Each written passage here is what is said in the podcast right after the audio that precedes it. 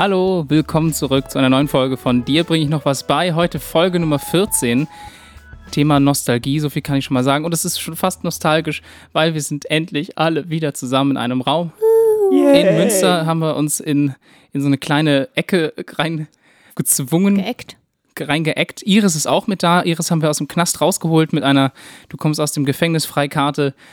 Wir alle haben es geschafft. Also ich bin nicht im Knast gelandet, Dirk nicht, Iris vor allem nicht. Und das, obwohl ich ein kleines Kind überfahren habe. Oh, Jesus.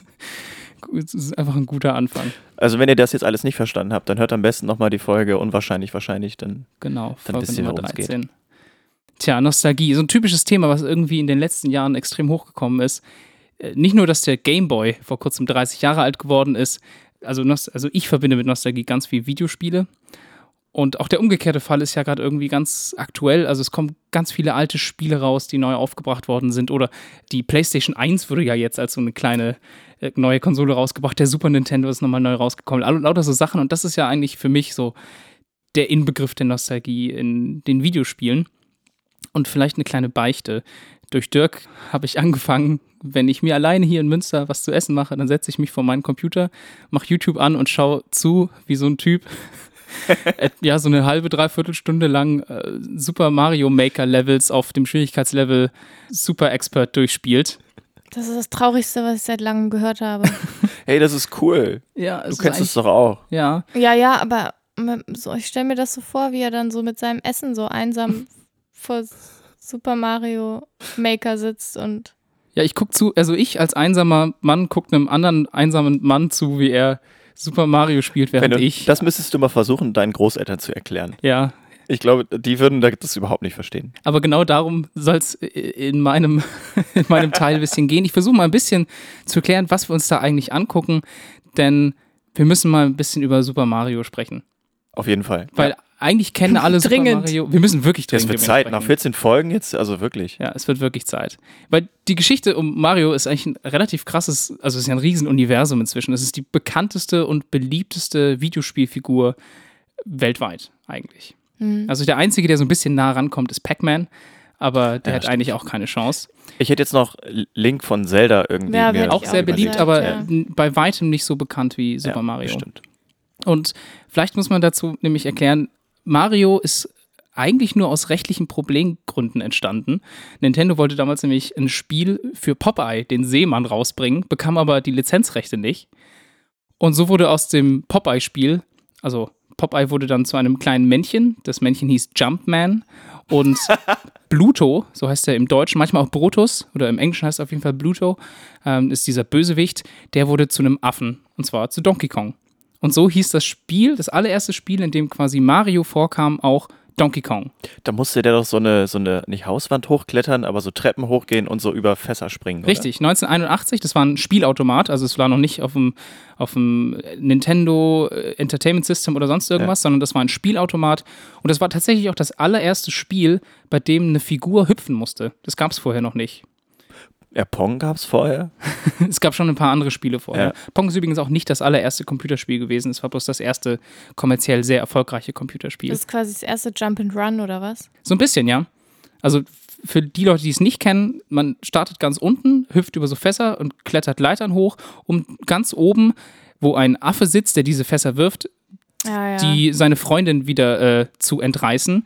Denn diese Freundin, die dort oben sitzt, ist die Freundin von Jumpman und die heißt Pauline. ja, die kann sich auch nicht selber wehren, ne? Die muss befreit werden. Genau. Mhm. Und um noch mal ein bisschen mehr Hintergrundstory zu bringen, die Verhältnisse, wer das Gute oder wer das Böse war in diesem Spiel, ist eigentlich gar nicht so richtig klar, denn der Gorilla war das Haustier von Jumpman und wurde von Jumpman so schlecht behandelt, dass er sich mit dieser Entführung an ihm rächt. Also das ist, das, ist, eigentlich die Story, hinter diesem dahinter. Spiel, okay.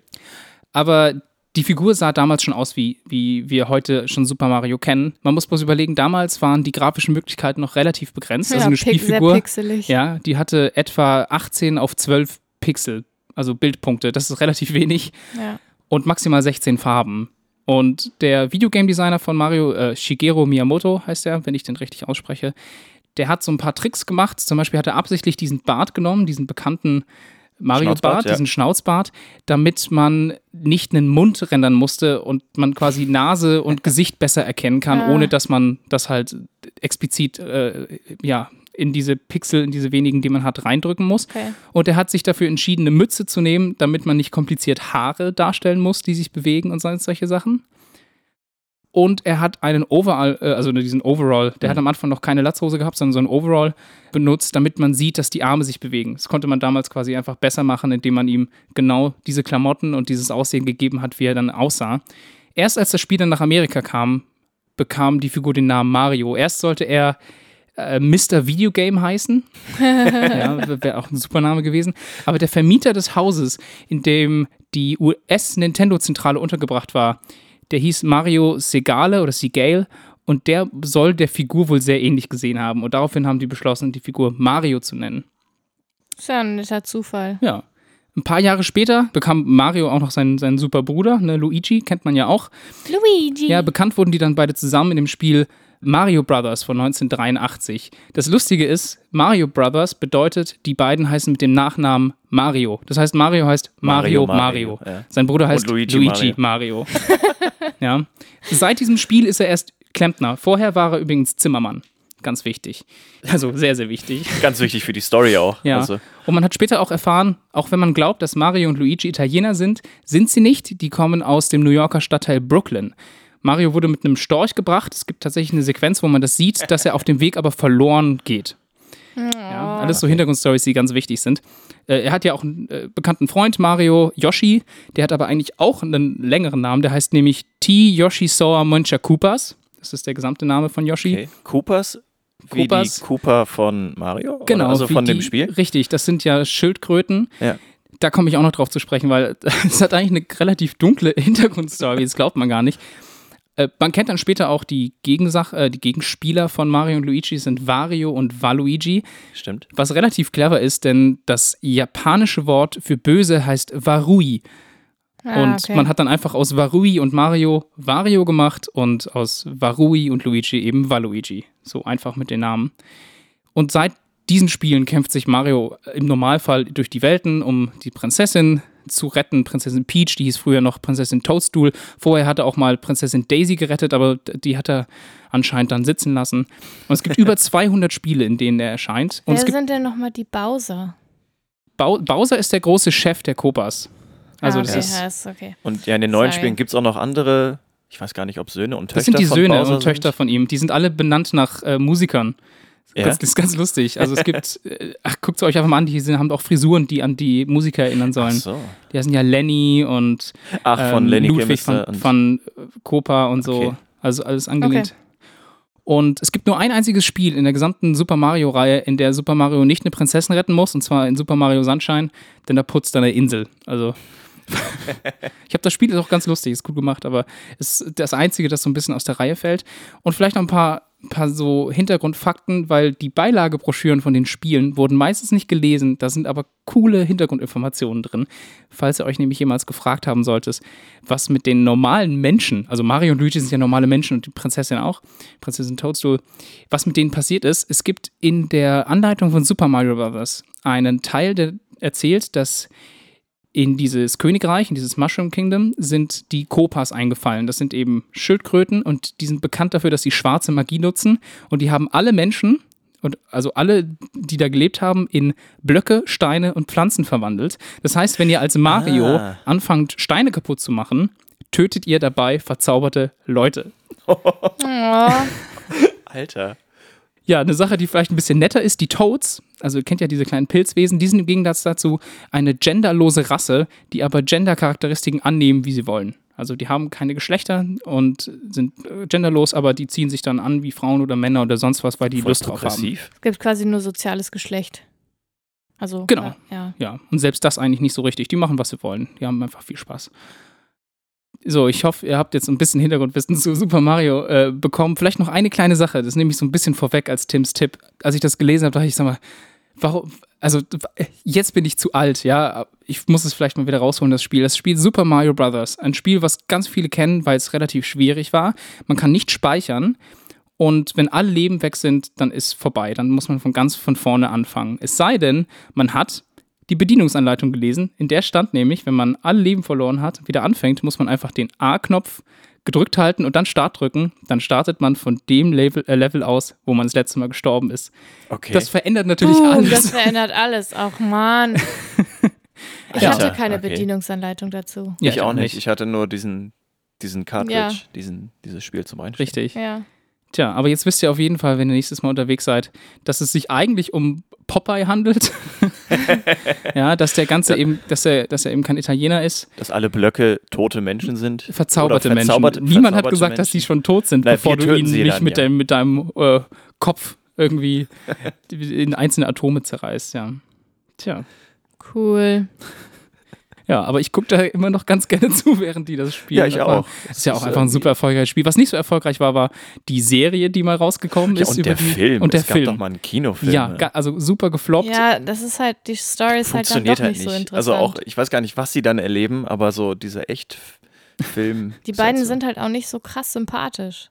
Das stimmt, ich. aber es, Also, gibt, es gibt super coole Background-Stories. Noch Luigi zum Beispiel hat ganz krasse Selbstzweifel, weil er immer im Schatten von Mario Ja, steht. ja. Es gibt so Spiele, wo Tagebucheinträge gefunden werden von Luigi, wo er so Sachen sagt. Luigi basiert übrigens auf einem äh, japanischen Wort für was, was ähnlich bedeutet. Ja, macht ja auch Ja, ist Sinn. ein billiger Abklatsch. Ja, oh, ja, sehr traurig. Und ach, es gibt so viele Sachen. Zum Beispiel die Boos, die sind entwickelt worden von einem Entwickler, der meinte, die erinnern ihn an seine Ehefrau. Weil immer, wenn er mit ihnen redet, sind sie ruhig und sobald er ihr aber den Rücken zuwendet, werden sie laut und gefährlich. Es ist also solche Sachen oder diese Kettenhunde sind ähm, auch, What? die sind entstanden äh, von dem auch von dem Hauptentwickler. Der hatte nämlich als Kind einen, einen Vorfall mit so einem Hund, wo er traumatisiert ist und das hat er eingebaut mit diesen mit diesen Manchas, die Ja, da halt stimmt. rum äh, an diesen Ketten hängen. Ja, also auch quasi in, dem, in der Entwicklung des Spieles selbst ist so viel auch Nostalgie der Entwickler selbst mit ein, eingeflossen. Und ja, ich bin mit den Spielen groß geworden, die haben mich sehr geprägt und deswegen war für mich irgendwie klar, das wird mein Thema für diesen Podcast.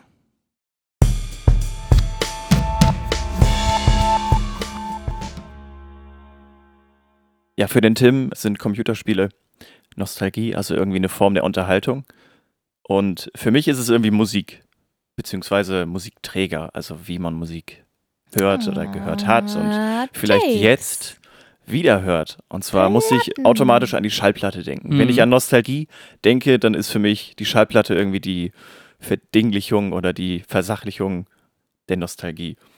Und ich habe jetzt sogar vor einer Woche meine letzte Schallplatte zugeschickt bekommen. Ich Hab auch. hab Also ich deine bestellt. neueste, meinst du? Meine neueste. Ja. Ja, meine aktuellste, meine, meine neueste, genau. Was hast du bestellt? Beer is Den, Ah, okay. habe ich glaube ich schon mal von erzählt. Ja. Nicht im Podcast, aber eine Band, die ich wirklich empfehlen kann. Und man weiß ja, wie Schallplatten funktionieren, so ungefähr, grob. Ich wusste es, um ehrlich zu sein, nicht wirklich. Und da ich mir selber was beibringen wollte und auch euch, die, die es nicht wissen, habe ich mir einfach mal angeguckt, wie so eine Schallplatte tatsächlich funktioniert. Die älteren Zuhörer von euch, die werden das ja wahrscheinlich, die werden damit aufgewachsen sein. Aber wir, die, die das jetzt so ein bisschen wiederbeleben, das vielleicht nicht. Das ist so, dass es eine Nadel gibt, die den Ton analog quasi aufnimmt und diese Aufnahme in einen Master stanzt. Also so äh, eine Nadel, die halt immer runtergeht und hochgeht oder zur Seite geht, nach links und nach rechts, um diese Schallwellen halt auf eine Platte zu drucken. Und dieser Master wird dann genutzt, um diese Schallplatten auf das Vinyl zu drucken.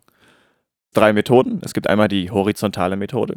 Das heißt, die, diese Nadel bewegt sich ja horizontal und je nachdem, wie laut oder wie leise oder wie hoch und wie tief die Töne sind, bewegen sich diese Nadeln. Das gleiche gibt es auch für die vertikale Methode. Die geht dann halt einfach weiter runter oder weiter hoch. Und es gibt äh, die kombinierte Methode. Da gibt es dann zwei Nadeln, die dann jeweils zu einem 45-Grad-Winkel von rechts oben nach links unten und von links oben nach rechts unten quasi so eine, so eine Schlucht, so eine Rille formen. Diese Rillen äh, ja, sind dann quasi eine Repräsentation der Schallwellen, die aufgenommen wurden. Mhm. Und um das halt jetzt wieder abzuspielen, braucht man wieder eine Nadel, die diese, diese Rillen abfahren. Man kennt ja von einem Plattenspieler die Nadel, die vorne an dem Kopf ist. Mhm. Und dann Die das Teure ist an diesem ganzen Gerät. Genau, richtig. Und diesen langen Arm. Und am Ende gibt es dann noch so ein kleines, ich will nicht sagen Gegengewicht, aber auch noch so ein kleine, so eine kleinen, so ein kleines, so ein kleiner Raum. Und in diesem Raum gibt es einen Magneten, der zwischen zwei Kupferspulen sich befindet. Und dadurch, dass die Nadel auf der Schallplatte diese dreidimensionale Repräsentation von diesen Schallwellen halt abspielt, bewegt sich hinten dieser Magnet. Und durch diese Bewegung des Magneten entstehen Spannungen bzw. Spannungsunterschiede. Und diese Spannungsunterschiede können dann durch einen Draht in Boxen quasi wieder Ton oder werden dadurch Wieder zu Ton vertont. gemacht. Ja. Genau, richtig. Das war so das, was ich so das erste Mal tatsächlich gehört habe. Also ich wusste, dass es diese Rillen gibt und dass die quasi dieses analoge Signal wieder äh, vertonen. Äh, aber dass hinten tatsächlich irgendwie auch so eine Menge los ist, das wusste ich gar nicht. Für mich war das alles zwischen der Nadel und den Boxen alles irgendwie so ein bisschen So Magic. Magic, ja. Ja, es ist irgendwie ganz komisch. Ja. Man kann ja auch tatsächlich, wenn man eine Schallplatte hat, die sich dreht und einfach ein, ein Papier, ein DIN A4-Blatt quasi in diese Rille reinhängt, Ja. kann man halt durch dieses Papier, durch diese Rillen, durch diese dreidimensionale Repräsentation der Schallwellen, das quasi auch wieder hörbar machen. Das Es ist war auch sehr, ein sehr ganz leise. interessantes Inter äh, Ja. Experiment, ja, genau. Aber das geht, ja. Viele sagen ja, dass die Qualität bei Schallplatten irgendwie besser sein soll oder satter sein soll. Da gab es aber, also Als welche? als digitales, CD digital, äh, ne? genau. Ja. Und da habe ich jetzt aber auch gelesen, dass es eigentlich nicht der Fall ist. Das weil, kann auch äh, gar nicht der Fall sein. Ja, genau. Also weil halt die digitale Aufnahme und die, das digitale Abspielen einfach eine viel größere Bandbreite an Frequenzen zum Beispiel abspielen kann. Bei einer Schallplatte ähm, gibt es halt irgendwann einfach aus der Mechanik geschuldet quasi irgendwo Grenzen, gerade was jetzt die ganz hohen und die ganz tiefen Töne angeht. Denn äh, je höher ein Ton ist, desto ähm, kürzer sind ja die Schallwellen. Und irgendwann kann die Nadel gar nicht mehr die, diese ganz, ganz kleinen Schallwellen abtasten. Und wenn es halt ganz, ganz tiefe Töne sind, dann äh, kann die Nadel das auch gar nicht mehr, diese kleinen Höhenunterschiede gar nicht mehr merken. Wenn man jetzt einen Schallplattenspieler selber bauen will, dann ist das eigentlich ganz einfach. Man muss nur sich die Voyager 1 Sonde irgendwie zu eigen machen, die Ah, sich ja. irgendwo in dem Universum befindet. Kein Problem. Dort gibt es einerseits eine Schallplatte Mhm. Und eine Anleitung, wie man eine Schallplatte oder einen ein Plattenspieler bauen kann. Das ist ja lustig. Also Damit ich wusste, die- dass da die- ja Töne drauf sind, aber nicht, dass da auch eine Anleitung für einen Plattenspieler drauf sind. Nee, irgendwie muss ja, müssen ja auch diese Töne quasi äh, ja, abspielbar sein. Ja. Und das funktioniert halt auch so, wie es auf dem Plattenspieler damals halt auch funktioniert hat. Ja. So. Ähm, genau, auf dieser Platte sind dann irgendwelche Lieder von, ich glaube, von Mozart ist was Britney drauf. Spears. Nee, Britney Spears nicht. Die war damals, glaube ich, noch nicht äh, so aktiv. Aber ich glaube, Musik, die damals populär war und halt auch irgendwie klassische Musik und Vögelzwitscher und ich glaube, wie sich Menschen unterhalten. Noch ein kleiner Fun-Fact: äh, Der Weltrekord im Schallplattenweitwurf liegt bei 145,52 Metern. Nicht schlecht. Ist verdammt weit. Also ja, das Ist das ordentlich eine weit. normale Schallplatte, die die werfen? Ja, ist genau. eine irgendwie 180 schwerer? Gramm äh, äh, Schallplatte. 12 Zoll, äh, ganz normal 180 Gramm. Genau, richtig. Ist auch, also 145 Meter ist jetzt, also ich kann mit einem Ball vielleicht 20 Meter. Nee, ne, Ja. keine 45 oder so, hätte ich jetzt mal geschätzt. Aber 145 ist ja wie so eine Frisbee eigentlich, die Ja. man einfach richtig weit werfen kann. Wisst ihr, welche Schallplatte als erstes auf 12 Zoll gedruckt wurde? Ah, so eine Beethoven, nee, das war die erste CD, war so ein Beethoven-Dingens. Deswegen ist die Spielzeit von der CD auch darauf begrenzt. Bei der Schallplatte weiß ich es nicht. Es ist Beethoven. Echt auch Be Beethovens fünfte Symphonie, Ja. das war 1931. Äh, ja, und wie gesagt, die Verkaufszahlen von physischen Musikdatenträgern ist in den letzten Jahren wirklich rapide runtergegangen. Also. Mhm. Ja, durch das Streaming ist es natürlich auch einfach praktischer geworden, Musik unterwegs zu hören und auch am Computer. Aber die Verkaufszahlen von Schallplatten sind jetzt im Vergleich, also im letzten Jahr um 11,9 Prozent gestiegen. Und ich finde, das ist so ein Zeichen, dass viele noch, also noch oder wieder, die Schallplatte für sich irgendwie entdecken. Ja, ist bei mir hier genauso. Also, Ja, genau, aber das ist dieses nostalgische Gefühl, was wir eigentlich nie hatten. Also wir sind nie mit Schallplatte wirklich aufgewachsen. doch. Ich bin auf jeden Fall mit Ich Schallplatte bin auch auf- mit äh, Schallplatte aufgewachsen. aufgewachsen und ich Ja? kann mich auch noch erinnern, dass ich das erste Mal, als ich eine Schallplatte aufgelegt habe, habe ich sie so, habe ich die, den Arm quasi falsch angesetzt, sodass die Platte nur ganz kurz gespielt hat. Ah, okay. Achso, Also- dann, dann war sie äh, fertig und äh, okay, ja, immerhin das. Also ich, bei mir hieß es Finger weg von den Schallplatten, weil eben dieser, diese Ja. Nadel ist so wertvoll und so teuer. Ich durfte also als kleines Kind erstmal nicht an den Was Schallplatten ich, was ich eigentlich sagen wollte, ist, dass wir, als wir aufgewachsen sind, waren Schallplatten eigentlich nicht mehr die Ja, klassische stimmt. Also Abspielmethode Das, für Musik. womit das wollte ich, ich damit quasi sagen eigentlich. äh, Musik auch verschenkt habe und so waren Ja. Kassetten. Erst Kassetten, dann Und dann CDs. ja. CDs. Ja, ja. genau. Also das war bei mir halt Ja. auch so. Und Aber das war cool, da konntest du Mixtapes machen. Ja, Hast du schon mal jemanden einen Mixtape-USB-Stick nee, aber gemacht? heutzutage macht man sich, Ja. glaube ich, Playlists Ja, stimmt auch wieder. und schickt die dann irgendwie rum. Aber ich finde das schon nett. Ich habe letztens habe ich wieder in meinem Kinderzimmer quasi in meinem alten Kassetten gefunden mit so Mixtapes drauf, wo Ja. dann so Holly Valence und lauter so Shit halt aus den 90ern drauf. Das ist eigentlich ganz nett. Ja, aber und trotzdem haben wir halt dieses nostalgische Gefühl, obwohl es halt nie so äh, die Hauptmusikabspielquelle von uns war. So. Ja. Also ich benutze Schallplatten in erster Linie deswegen, weil man macht sie an und dann laufen die Genau. quasi, das ist wie ein Konzept. Das was ist für mich läuft. auch so. Also wenn man sich Ja. jetzt ein Album von Pink Floyd zum Beispiel Ja. anhört, Ja, dann hört man sich eine Seite komplett an und man hinten würde nie anhört. auf die ja. Idee kommen, jetzt irgendwie ein Lied zu Ja. überspringen. Obwohl man weil das machen kann, ne? Für alle, die das nicht wissen. Es gibt solche, ich, wie heißen die, Kontrollrillen oder so? Das sind so sichtbare Rillen auf Ja. der Schallplatte. Dann Ja. kann man sehen, wo Ja, man kann die Nadel dann einfach und anheben und so, je nachdem, was für ein Gerät Ja. man hat, halt dann halt manuell das quasi rübertragen. Für viele ist das ja mit Büchern auch irgendwie so. Mittlerweile gibt es E-Book-Reader, es ist eigentlich viel praktischer, Ja, einen E-Book-Reader zu voll, haben. macht keinen Spaß.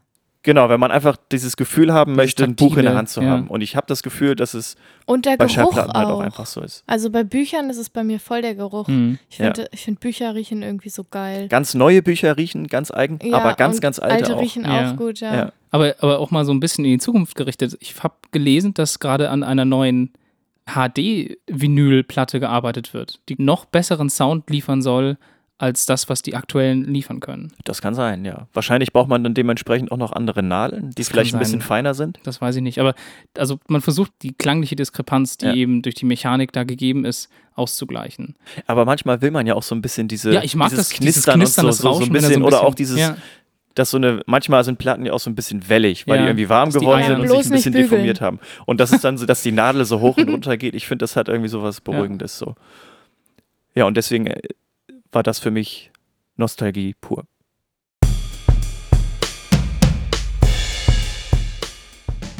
Mann, Mann, Mann. Das waren noch tolle Zeiten, als Frauen noch nicht wählen durften. Und die Erlaubnis zur Kontoeröffnung von ihrem Ehemann brauchten. und zum Arbeiten. Hm, wisst ihr, bis wann das so war? Relativ lang. ist gar nicht so lange her. Das ist 25 Jahre oder sowas her, dass das mit der Kontoeröffnung noch lief. Ja, 1957 wurde das Aber dann war das abgeschafft. mit den 20 Jahren Quatsch.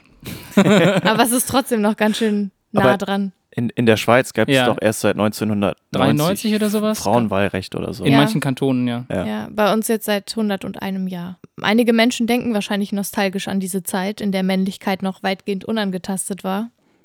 Und äh, Margarete Stokowski hat ihr Buch allerdings ja nicht ohne Grund die letzten Tage des Patriarchats genannt. Einfach weil sich das jetzt gerade aufbäumt und sich nochmal aufregt, bevor es dann hoffentlich untergeht. Ja, ich wollte gerne einfach mal so mit so ein paar nostalgischen Standards aufräumen. Unter anderem gehört ja zu diesen Standards das generische Maskulinum als sprachliche Form. Für die, die es nicht wissen, das ist die Form, in der quasi nur die männliche Endung benutzt wird und alle anderen sollen mitgemeint sein, also Frauen und auch Leute, die sich nicht im binären Geschlechtersystem einordnen. Beziehungsweise auch der männliche Artikel dann, oder? Genau, Ja. also männliche Artikel und männliche Endung. Also zum Beispiel Student. Genau, Student. Student ist, sind da Frauen ja. und Männer Arzt. mit gemeint äh, bei dem generischen Genau. Mas äh, Dingsdumbums da. Genau. Damit wird ja quasi die männliche Form als neutrale Basis gesetzt und das ist kulturell wahnsinnig tief verankert. Also, wenn man sich zum Beispiel die Bibel anguckt, wurde die Frau, also Eva, aus der Rippe des Adam erschaffen. Das heißt, der Mann war die Basis, die Frau war die Abweichung von der Norm Mann. So ist das halt quasi auch mit der Standardisierung des generischen Maskulinums. Und jetzt gibt es ja gerade eine große Bewegung, äh, medial auch, wo super viel diskutiert wird über, wie muss eigentlich gendergerechte Sprache aussehen. Und äh, ja, und ach, früher war, also da stand das noch gar nicht zur Debatte und da waren wir doch alle noch mitgemeint. Und äh, das stimmt halt überhaupt nicht, weil wenn man sich anguckt, ganz lange mussten Frauen überhaupt nicht mitgemeint sein. Ja. Also eben, weil sie nicht arbeiten durften. Es gab Ja, keine stimmt. Ärztinnen. Es gab auch keine Bürgerinnen. Genau, es, äh, weil keiner konnte, die Frauen konnten nicht wählen, es gab quasi überhaupt keine Notwendigkeit Ja. dafür, eine weibliche Form in dieser Sprache sozusagen äh, zu haben. ja. Genau. Und es gibt auch diverse Studien, äh, unter anderem eine von 2008, die sich nennen Generically Intended but Specifically Interpreted When Beauticians, Musicians and Mechanics are all men. Das ist der Titel der Studie. Die wurde von der Universität Bern, Sussex, Fribourg und Trondheim, also in Mhm. Norwegen, sozusagen länderübergreifend gemacht. Und äh, die Studie hat sich mit deutschen, französischen und englischen ProbandInnen beschäftigt und denen wurde sozusagen Berufe mit männlicher Form vorgelegt. Mhm. Zum Beispiel Wissenschaftler, Kindergärtner, Arzt, Ingenieur, also innerhalb von Sätzen. Also der Arzt spricht mit dem Patienten und dabei wurde halt auffällig, dass die Leute auch an Männer gedacht haben, Ja. wenn die männliche Form benutzt wurde. Da, es gibt ganz interessante Gedankenexperimente, die findet man auch im, im Internet, wenn man Ja. mal kurz googelt. Das mit den Homosexuellen? Genau, es Ja. sitzen zwei Homosexuelle im Flieger und dann irgendwie eine Story und dann stellt sich halt raus, es sind zwei Frauen. Ja. Aber es denken alle immer erstmal an schwule Männer. Also das ist äh, eigentlich ganz interessant und genau das ist eben in dieser Studie auch nochmal rausgekommen und klar geworden. Äh, Im Englischen ist es ein bisschen anders, weil das ist ja keine romanische Sprache und im Englischen gibt es ja kein, gibt es ja bis auf so ein paar Ausnahmen wie Actress zum Beispiel keine gegenderten Berufe. Also es gibt quasi keine Möglichkeit, eine Endung zu Ja, ändern und es oder gibt halt einen auch nur Artikel einen Genau, Artikel, genau, richtig. Ja. oder wie. Also das ist da ein bisschen anders. Aber die Studie zeigt, oder diese Studien generell, es gibt mehrere dazu, die zeigen halt, dass das generische Maskulinum so nicht funktionieren kann, dass quasi nicht alle mitgemeint sind. Zumindest wird es so nicht verstanden. Und mittlerweile gibt es ja auch keinen gesellschaftlichen Grund mehr, Frauen nicht in der Sprache zu inkludieren, also oder auch nicht-binäre Menschen. Und äh, ich fühle mich als Frau jedenfalls nicht angesprochen, wenn die generische männliche Form benutzt wird, nicht mehr. Ich habe mich mal angesprochen gefühlt, habe mich dann damit auseinandergesetzt und habe gedacht so, okay, eigentlich Eigentlich gibt es keinen Grund dafür, ne? Also, Also, eigentlich gibt es keinen Grund dafür, warum es die nur, also nur eine männliche Genau, Form gibt. also viele sagen ja, es ist so sperrig. Und es gibt auch einige Frauen, die sagen, ich, äh, mich stört das überhaupt nicht und ich fühle mich total mitgemeint. Und es hat halt aber auch unterschiedliche Gründe, weil zum Beispiel wird ja mit Männern nach wie vor immer Stärke, Durchsetzbarkeit, Verhandlungsgeschick und was auch immer vor allen Dingen in Berufen verknüpft. Und da sagen sich viele Frauen wahrscheinlich innerlich auch, ja, das ist ja was Positives. Hm. Das ist gut, da, wenn ich damit assoziiert werde. Das Problem ist, sie werden damit nicht assoziiert. Sie assoziieren sich selber vielleicht damit, aber der Großteil der Gesellschaft assoziiert sie eben dann nicht mit dem Beruf Arzt Ja. oder Wissenschaftler. Das ist halt das Problem. Die sinnvollste Lösung dafür ist natürlich eine geschlechtergerechte Sprache. Und ich finde, derzeit ist eigentlich das Sinnvollste zu gendern mit dem Gender-Sternchen. Einfach weil durch dieses Sternchen auch die nicht-binären Personen noch mit eingebracht sind. Also das heißt, man hat quasi eine männliche, eine weibliche und eine Form, die irgendwie alles dazwischen umfasst. Ihr habt das bestimmt im Podcast schon gehört. Ich sag dann, habe eben zum Beispiel auch ProbandInnen gesagt, kann man eigentlich ganz gut sprechen. Da ist quasi das, das Sternchen als Lücke gesprochen. Ist halt dann schwierig, wenn man sagt Studenten und Studentinnen, weil dann fallen alle binären People Raus. raus, Leute raus. Ja, Ich habe dazu tatsächlich mal eine Frage. Wer legt sowas fest, dass jetzt das Sternchen quasi äh, männlich, weiblich und nicht binäre Menschen? Nee, das, das stimmt so nicht. Das Oder- Sternchen ist alles dazwischen. Du hast ja Student, dann kommt ein Sternchen Ja. und dann kommt innen. Das heißt, der Student ist männlich, Studentinnen oder Studentin ist Ja. weiblich und das Sternchen ist äh, quasi das, was sich den beiden Binären nicht, zugeordnet. zugeordnet Ja. fühlt. Okay, ja, Und ja. äh, wem, wer das feststellt, das ist eine Entwicklung. Das hat sich über Jahre, wurde viel diskutiert. Es gab ja die Sachen Ja. mit dem Gender Gap, mit Ja. dem Binnen-I, genau. mit dem Sternchen. Es gibt ja auch die, die Diskussion, Professor X zu machen. Also da gibt es vieles, was diskutiert und Ja. äh, ausprobiert auch wird. Genau, und deswegen habe ich gerade gesagt, also die für mich sinnvollste Form Ja. erscheint mir gerade das Gender-Sternchen, einfach damit man alle inkludieren kann. Das ist halt das, was im Moment auch angekommen ist. Ich kann mir vorstellen, dass es auch eine elegantere Lösung gibt, die sich vielleicht in, in den nächsten Jahren oder Jahrzehnten entwickelt, Hm, indem ja. man quasi vielleicht auch Artikel überhaupt äh, streicht. Also man quasi eine, eine neue vierte Form sozusagen entwickelt, wo dann plötzlich wirklich alle mit gemeint sein können. Ja, ich persönlich finde es irgendwie immer besser, eine, äh, eine Wortwahl zu finden, die, also jetzt bei Studenten und finde ich, da finde ich zum Beispiel Studierende eigentlich immer eine bessere Alternative, weil es halt, ein, weil es halt ja? ein Wort schon gibt, was quasi geschlechtslos ist. Ja, aber es gibt, ich. aber es gibt, Gibt ja es auch nicht überall, aber- StudentInnen. also es gibt ja Studentinnen. Ja. Das Wort existiert ja auch, ist ja nicht Ja. neu erfunden worden. Studi Also es gibt, ja. es gibt ja in den romanischen Sprachen eben die Möglichkeit, weibliche Endungen zu bilden. Ja. Deswegen finde ich es eigentlich äh, ja, aber auch dann hat wieder, man ja auch wieder nur die eine weibliche Endung. Ja, deswegen machen wir ja die Pause. Und, okay. Also klar, Ja. du kannst, also ich finde, Also es- ich finde, also ich persönlich finde, dass es ein bisschen sperrig klingt und dass es bei vielen Dingen irgendwie auch Alternativen gibt, es die man im- auch, die ja. viele nicht nutzen, aber die man auch einfach nutzen kann.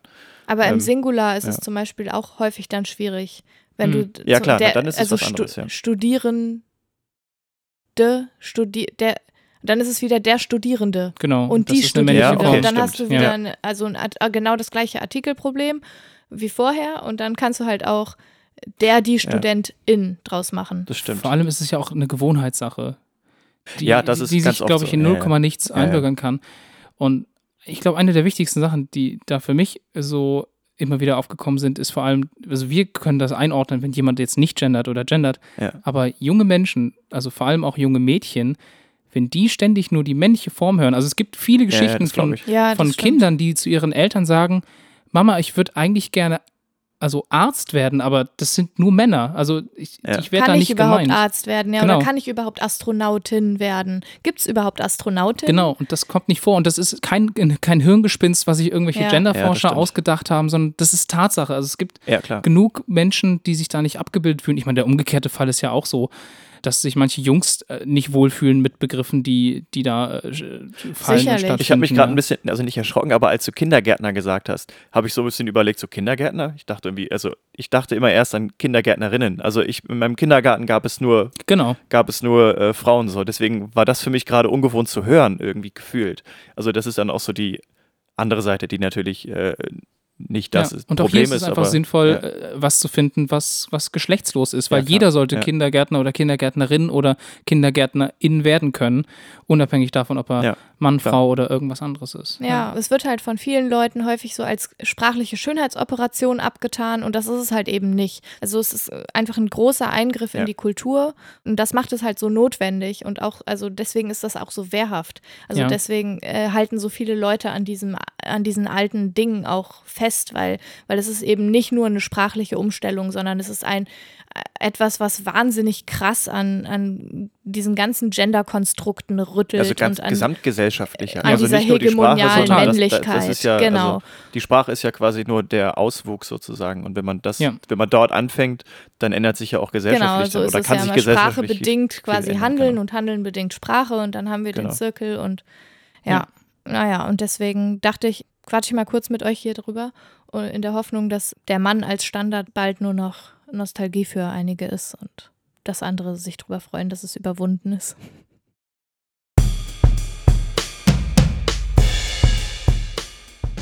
Letzte Woche habe ich vom amerikanischen Physiker Amos Emerson Dolbear gehört. Der Gute hat 1897 in einem kleinen Report in einer Zeitschrift was veröffentlicht und er schreibt dort nämlich, die Frequenz von Grillenzirpen ist komplett bestimmt durch die Temperatur, sodass man problemlos die Außentemperatur anhand der Zirpgeräusche pro Minute bestimmen kann. Wirklich? Das bedeutet also, du kannst, wenn du Grillenzirpen dir anhörst, berechnen, wie warm es draußen ist. Das Ganze nennt sich Dolbears Law. Und das habe ich letzte Woche gelernt. Das ist relativ einfach zu erklären, weil Grillen sind eben Kaltblüter. Das heißt, die chemischen Reaktionen in den Körpern der Grillen sind abhängig von der Umgebungstemperatur. ja, und das je, folgt, je wärmer es ist, desto schneller können Genau. sie. und das folgt aus der sogenannten Arrhenius-Gleichung oder Arrhenius-Gleichung. Und die Temperatur ergibt sich ganz einfach aus Anzahl Zirplaute pro Minute minus 40 geteilt durch 7,2 plus 10. Okay. Das ist alles, was man wissen muss. Ich bin echt mal, also ich habe das gelesen, dachte auch, das, das muss ich mal ausprobieren. Jetzt bin ich aber in einer Stadt, in der jetzt nicht so viele Grillen unterwegs sind, aber ich werde das auf jeden Fall im Kopf behalten. Ist nicht so leicht. Also Zahl der Zirps pro Minute minus 40 geteilt durch 7,2 plus 10. Ja, Aber kann man ja eigentlich mal machen. Kann man mal machen. mal ausprobieren. Das war's schon. Letzte Woche gelernt. Jetzt seid ihr da draußen cleverer und könnt die Temperatur schätzen. Vor allem nachts.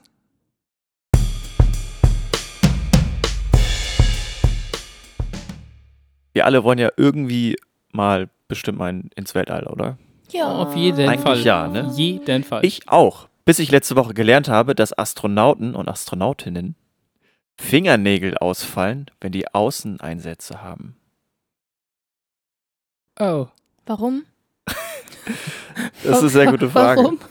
Also, äh, wenn die Außeneinsätze haben, haben die ja krasse Anzüge an. Und Ja. dazu gehören halt auch heftige Handschuhe, Ja. die halt vorne recht dicht sind und halt auch so diesen Druckausgleich machen müssen. Und die Finger sind dort sehr eingeengt. Ja. Und dadurch, dass sie halt, wenn die eine Schraube oder so öffnen müssen oder irgendwie Hand oder irgendwie Werkzeug bedienen müssen, stoßen halt diese Fingernägel immer wieder gegen diesen Handschuh von innen. Und das hat halt zur Folge, weil die Außeneinsätze teilweise wirklich lang sind, dass dabei die Fingernägel einfach ausfallen. Aua. Also ich will doch auch nur ins Weltall, ich will doch keine Schraube austauschen. Ja, aber wenn du mal Doch, dein Raumschiff mal reparieren musst, so, musst du dann musst du das aber. ja, aber ich hol mir so einen Schraubenzieher, Dreher, so einen Ja, aber den musst du ja bedienen draußen. Ja, Akkuschrauber mit so einem Knopf. Außerdem mache ich dann Siri. Sag ich, hey Siri, Ja, Siri, drehe rechts. Dreh- Schraube lockern. Ja, also das ist tatsächlich ein echtes Problem. Also die, es gibt Astronauten und Ast- Astronautinnen, die wissen, dass sie einen Außeneinsatz haben, dass sie sich einfach vorher ihre Fingernägel einfach Das rausoperieren. klingt wie in so einem Horrorfilm.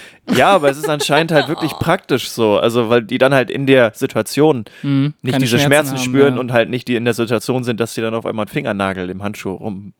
Die lassen sich also quasi vorher alle Fingernägel ziehen. Ja, oder die, die halt dafür Ja. irgendwie wichtig sind. Also ich sag mal Daumen, Zeigefinger und Mittelfinger, Mittelfinger. vielleicht. Aber das passiert doch nicht immer, oder? Da muss schon. Nein, nicht immer. Ja, nein, nein. ja. Also es passiert nicht immer. Es kommt auch darauf an, wie gut die äh, Handschuhe passen, Ja. wie, die, wie lang die Fingernägel sind, sowas.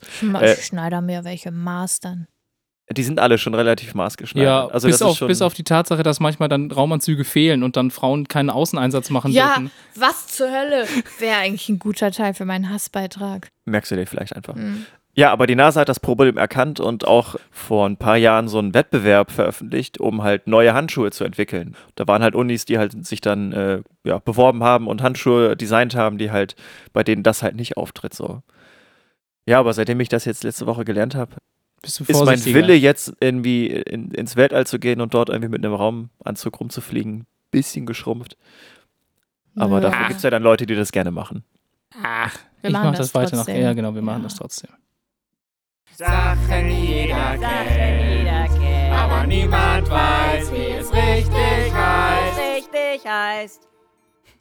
Wie nennt man den Freiraum zwischen der Oberfläche einer Flüssigkeit und dem oberen Abschluss des Gefäßes? Also zum Beispiel in der Flasche Bier gibt es diesen, diesen Luftbereich zwischen dort, wo das Bier aufhört und dem Ende des Flaschenhalses. Platzverschwendung. Ja, das lasse ich so stehen. Gute Idee, es heißt Ulage. Sachen, jeder kennt, aber niemand weiß, wie es richtig heißt. Richtig heißt. Ich habe letzte Woche gelernt, dass man früher stirbt und schneller stirbt, wenn man nicht mehr riechen kann. Und zwar haben ForscherInnen der Michigan State University im aktuellen Fachblatt der Annals of Internal Medicine veröffentlicht, dass das Sterberisiko von ProbandInnen mit eingeschränktem Geruchssinn innerhalb von zehn Jahren um 46 Prozent höher war als bei Gleichaltrigen mit gut funktionierendem Riechkolben. Das Aber ist richtig. Riechen die dann so Sachen wie Gasexplosionen nicht? Oder? Ich wollte gerade sagen, oder haben die dann einfach keine Lust mehr irgendwie und denken Stimmt. sich, einfach Selbstmordrisiko ist einfach höher vielleicht? Nee, es liegt tatsächlich daran, also sie haben erstmal 2289 ProbandInnen untersucht, also, also- relativ viele. Ja. Die waren alle zu Beginn der Studie zwischen 71 und 82 Jahre alt. Und die ForscherInnen haben beobachtet, dass bei einem Teil der TeilnehmerInnen mit eingeschränktem Geruchssinn nach zehn Jahren sogar ein um 62 Prozent erhöhtes Sterberisiko bestand. Und zwar ausgerechnet bei denjenigen, die sich zu Beginn der Untersuchung einer guten Gesundheit, also einer besonders Mhm. guten Gesundheit erfreut hatten. Und in einer anderen Studie hat eine Medizinerin äh, vorher schon nachgewiesen, dass etwa 10 Prozent der PatientInnen mit unklaren Riechstörungen innerhalb von zehn Jahren an Parkinson erkranken.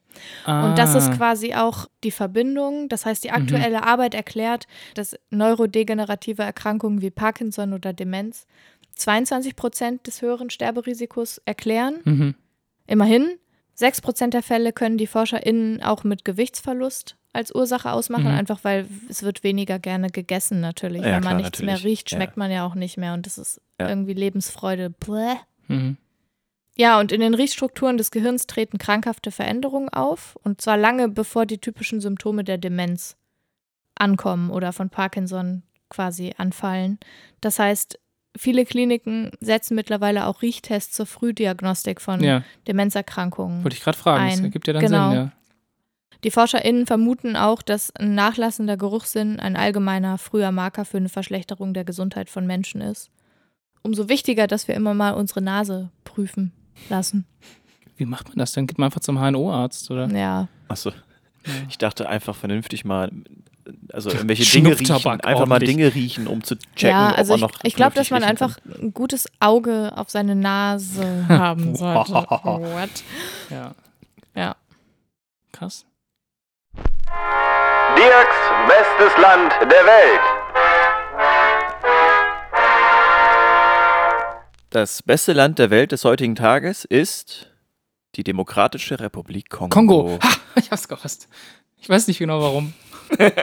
Okay, ja. Also es gibt auch, glaube ich, gibt es noch ein anderes Land, was Demokratische Republik äh, heißt? Na, es gibt China. People's Republic of China. Deutschland. Na, das ist die Deutsche Demokratische Republik. Stimme. Moment. Demokratische, Weiter Die geht's. Deutsche Demokratische Republik Deutschland. alles klar, okay. Ah, schön. Kurzer, kurzer Exkurs, geschichtlicher Exkurs. Die Demokratische Republik Kongo ist das elftgrößte Land der Welt mit 2.344.858 Quadratkilometern, hat aber lustigerweise die kürzeste Küste eines Nicht-Binnenstaates in Afrika. 34 Kilometer. Das ist wirklich nicht viel. Das heißt, es muss wahnsinnig Das sieht lang auch auf der Karte sein. Unfassbar lustig aus. Das ist ein ganz kleiner Schniepsel, der quasi äh, an die Atlantikküste äh, dran geht. Die Demokratische Republik Kongo hat 81 Millionen Einwohner und Ah, das ist ja ziemlich nah an Deutschland. sehr gut. Ja, genau. Also Deutschland hat, glaube ich, gerade ein paar ein bisschen mehr wie 82 Hm, ich glaube auch Millionen. 82 Millionen gerade. Äh, ja, die Demokratische Republik Kongo ähm, ist seit 1960 unabhängig von Belgien. Finally. Das ist ja lustig, wie wir uns jedes Mal freuen, wenn irgendwie ein Land. Naja, mir ist auch ja. aufgefallen, dass viele Länder tatsächlich halt irgendwie kolonialisiert waren. Also Ja, gerade in Afrika, krass. alle Natürlich. eigentlich, auch Südostasien ganz viel. Hm. Ja. wird halt einem immer wieder bewusst, äh, was für einen Einfluss da die westliche Welt so auf die Welt gemacht hat. Hm. Die Hauptstadt ist Kinshasa. Die Demokratische Republik Kongo hatte auch sehr gelitten oder hat sehr gelitten unter der ähm, Kolonisation und zwar unter Leopold II. Das kennt man vielleicht so ein bisschen, weil er das Land sehr, sehr, sehr schlecht behandelt hat und wirklich viele Menschen aus irgendwelchen Gründen ermordet hat und Das ausgebeutet einfach extrem. Genau, ne? richtig. So, danach ging es aber auch nicht besser weiter, denn äh, da gab es einen Diktator namens Joseph äh, Mobutu, der dann auch sehr lange regiert hat. Dann gab es drei Bürgerkriege. Das Land wurde dann 1971 äh, in Zaire umbenannt. Das können auch Mhm. vielleicht noch viele kennen. Daran erkennt man übrigens auch, wie alt auch eine Karte ist zum Mhm. Beispiel. Ja, und warum ist jetzt das Land das beste Land der Welt, obwohl es doch so, so krass gelitten hat? Es gibt einen Nationalpark in, im Kongo, in der Demokratischen Republik Kongo. Das ist der Nationalpark Virunga. In diesem Nationalpark leben so ungefähr die letzten Berggorilla. Hm. Und durch diese Bürgerkriege, die in den letzten Jahren halt im Kongo wüteten, wurde auch die Zahl der, der Berggorilla sehr Krass dezimiert. reduziert, ne? Genau, ja. richtig. Die haben da sehr drunter gelitten. Es gibt eine kleine Gruppe von Menschen in dem Nationalpark, die die Gorillas und den Nationalpark so ein bisschen ja, beschützen. Und das sind die Ranger, die auch sehr unter dem Bürgerkrieg halt gelitten haben und auch immer noch leiden. Also selbst 2018 sind dort, äh, gab es wiederholte Angriffe auf die Ranger, die eigentlich nichts anderes wollen, außer die Berggorillas zu beschützen. Ein Teil der belgischen Krone, also Belgien ist ja immer noch, wie wir wissen, Königreich. auch ein Königreich, genau. Und ein belgischer Prinz hat sich dann auch zur Aufgabe gemacht, dort auch zu unterstützen, auch finanziell, aber auch direkt vor Ort. Also der dann tatsächlich auch in dieses Kriegsgebiet oder in diesen bürgerkriegsähnlichen Zustand halt reingeht und Heroisch. die Leute tatsächlich auch mit beschützt. Und es gibt eine, eine sehr, sehr gute Doku auf Netflix, die heißt auch einfach Virunga. War für einen Oscar nominiert und erzählt so ein bisschen die Geschichte. Und ich kann euch diese Dokumentation wirklich nur ans Herz legen. Erstens, weil sie wirklich gut produziert ist und es wirklich eine Spannung hat wie ein echtes Drama oder wie ein echter Actionfilm. Aber es tatsächlich halt einfach eine echte Situation schildert und erklärt, wie wichtig diese Arbeit dieser Ranger ist und wie die Menschen dort damit umgehen und was für eine gute Arbeit die Ranger dort äh, verüben. Hannah. Ha, ha, ha. Hannas Hass Beitrag. Ich bin beim Schreiben meiner wissenschaftlichen Abschlussarbeit für mein Studium über etwas gestolpert, was mich total aufgeregt hat. Und zwar geht es dabei um die Nichtumsetzung von EU-Richtlinien. Und EU-Richtlinien werden europäisch beschlossen und müssen dann in den Mitgliedstaaten umgesetzt werden. Und dafür bleibt den Mitgliedstaaten meistens eine gewisse Frist. Es gibt einen gewissen Zeitraum, in dem sie das machen müssen. Und so auch für die EU-Aufnahmerichtlinie von 2013. Die hat vorgesehen, dass sie bis 2015 im Juni in nationales Recht implementiert werden muss. Und ratet mal, welche Bundesregierung das nicht hingekriegt hat. Die deutsche Die natürlich. österreichische, Naja, auch. die ungarische, Ja, richtig. äh, die italienische, Ja, äh, Die griechische? weiß ich nicht. Du hast auf jeden Fall meine Arbeit gelesen. aber da habe ich es nicht her. Den Teil hattest du noch nicht geschrieben, als ich es kontrolliert habe. Hm. Haha, ich bin, also ich meine, man muss einfach nur nachdenken, welche, Ja. welche, mit Verlaub, welche Pisser da im EU-Parlament einfach rumnerven. ja. Ja, und jedenfalls, was, warum mich das so aufregt, ist, dass die EU-Aufnahmerichtlinie unter anderem regelt, dass die Mitgliedstaaten geeignete Maßnahmen zu treffen haben, damit Übergriffe und geschlechtsbezogene Gewalt, einschließlich sexueller Übergriffe in Aufnahmeeinrichtungen verhindert werden. Das heißt, äh, Asylsuchende, die äh, in Erstaufnahmeeinrichtungen in den jeweiligen Mitgliedstaaten sitzen, sollen dadurch vor vor allen Dingen halt sexueller, geschlechtsbezogener Gewalt geschützt werden, was wahnsinnig wichtig ist, weil das ist ein vorherrschendes Thema. Sollte jedenfalls bis 2015 implementiert werden, ist nicht passiert, sodass Deutschland 2015 von der Europäischen Kommission abgemahnt wurde, 2016 dann nochmal und ratet mal 2019, was bis dahin passiert ist. Ähm, nix. Ja, äh, gar nichts. Ja, und das ist total beschissen, weil dadurch wird diese Aufnahmerichtlinie in der behördlichen Praxis nicht berücksichtigt. Das heißt, es ist kein nationales Recht, es wird nicht berücksichtigt. Individuen können sich zwar auf die Richtlinie vor Gericht berufen, das heißt, es muss aber ein Gerichtsprozess angestrengt werden. Die müssen es Äh, vor allem wissen. Die müssen, genau, Ja. es, gibt, es gibt keine Aufklärung darüber, es kostet wahnsinnig viel Geld und es ist quasi nur individuell einklagbar. Und du musst halt dafür quasi die EU bemühen, weil Deutschland es nicht hinkriegt, das Ding umzusetzen. Es regt mich so auf. Aber woran liegt das denn, dass das nicht umgesetzt wird? Naja, die. Ja, Also sind ist nicht Prioritäten Priorität, anders. Ja, Erstens ja. ist das, aber, also wenn ich mich recht erinnere, haben, wurde doch eine Anfrage gestellt, ich glaube von der Linken oder so, warum die das nicht umgesetzt haben und die Bundesregierung hätte das zurückgewiesen mit den Worten, hä, wir haben doch alles gemacht. Nee, da ging es äh, um die äh, Istanbuler Konve Konvention. Das ist ein völkerrechtlicher Vertrag. Das ist nochmal eine andere Geschichte. Das regt mich aber auch auf.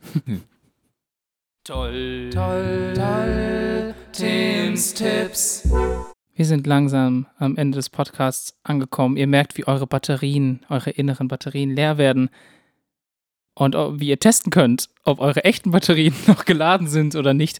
Das, Zunge äh, dran halten. das erzähle ich euch jetzt. Es gibt Leute, die behaupten das. Also es gibt Leute, die können. Aber wie will man denn eine Triple A? Also wenn man, es gibt auch diese, diese Ja. 7,5 Volt, wo Ja. man tatsächlich mit der Zunge das probieren kann. Aber bei so einer großen, Ich habe keine Ahnung. Es gab doch eine Wetten, im das Wette nehmen, oder? sogar. Ich glaube, die hat aber nicht geklappt. Also es gibt Leute, die behaupten, man kann das schmecken. Vielleicht geht das auch. Aber ich erzähle euch einen anderen Weg, wie man das rausfinden kann, wenn man kein Messgerät, kein, äh, kein Voltometer zur Hand hat. Und zwar einen ganz, ganz einfachen Trick. Du nimmst die Batterie, hältst die etwa 10 bis 20 Zentimeter entfernt von der, zum Beispiel der Tischplatte oder dem Boden und lässt sie einfach senkrecht fallen. Und entweder sie hüpft nach dem Aufprall oder sie kippt direkt um. Kippt sie direkt um, ist sie noch geladen, hüpft sie, ist sie entladen. Je höher sie hüpft, desto entladener ist sie. Das funktioniert tatsächlich. Ja, aber woher weiß Ja. ich denn, dass sie komplett entladen ist? Ich weiß ja nicht, wie hoch sie hüpfen naja, du, kann. kann, also du kannst damit rechnen, dass sie die meiste Zeit erstmal umfällt. Ja. Wenn sie umfällt, also die knallt auf, Also sie sind quasi schwer dann noch. da, darum geht's nicht. Die werden nämlich nicht leichter. Das ist nicht das, was passiert. Die Zellen, die da drin sind, da ist so Gel drin. Das ist ein Gemisch aus Zink und Kaliumhydroxid. Und dieses Gel dämpft den Aufprall. Wenn aber jetzt eine, eine chemische Reaktion stattfindet, weil genau das setzt ja die Energie frei in der Batterie, dann kristallisiert dieses Gel und kann quasi den Aufprall nicht mehr dämpfen. Mhm. Und dadurch fängt die Batterie, wenn sie auf den Boden aufknallt, an zurück zu hüpfen. Und je mehr das kristallisiert ist, umso mehr hüpft sie. Okay. So einfach kann man das testen. Man sollte sie jetzt wirklich nur fallen lassen, nicht mit aller Gewalt auf den Boden schleudern. Also jetzt nicht so clever. Und noch ein äh, super Tipp von mir: Wenn die ausgelaufen sind, dann sollte man sie auch nicht mehr benutzen. Ja, und nicht die Zunge dran halten. Das so, Nee, gerade wenn sie ausgelaufen sind, ist, dann erst vielleicht recht nicht mehr. Ja, und das, den ganzen Trick kann man nicht mit Autobatterien machen. Ja, Einfach fallen lassen.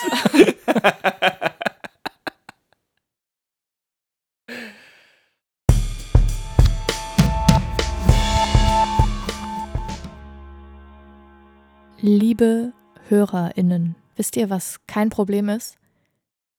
Das neue Thema und dass ihr uns bei Instagram kontaktiert und uns euer Feedback mitteilt. Es war toll, euch wieder äh, als ZuhörerInnen zu wissen. Und schön, dass Dirk mir gegenüber saß und dass Tim auch im Raum war. ja also Ja, zur danke, Erklärung danke. ist hier, Das so kann ein, ich nur zurückgeben. Danke. ja, Es ist hier so ein Ecksofa. Ich sitze an der Kante. Ich bin so um die Ecke. und ich liege hier richtig schön gemütlich. Ja, und Iris liegt im. Bett. das stimmt. stimmt. Statt im Knast. Einfach im Bett. Ja, danke fürs Zuhören. Wir sehen uns zur nächsten Folge. Kein Problem. Nein, wir hören uns. Oh, Jesus! Tim. Jedes Mal. Wir hören uns in der nächsten Folge. In zwei Wochen. Bis dahin. Kein Problem. Tschüss. Ciao. Okay, bye.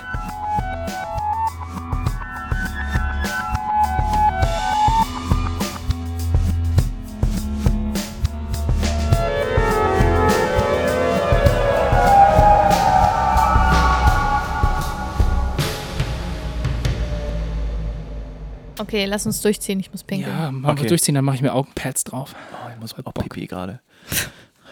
Scheiße. Okay, schnell. Nein. Lass einfach laufen, Dirk. Du musst ja sowieso eine neue Couch kaufen.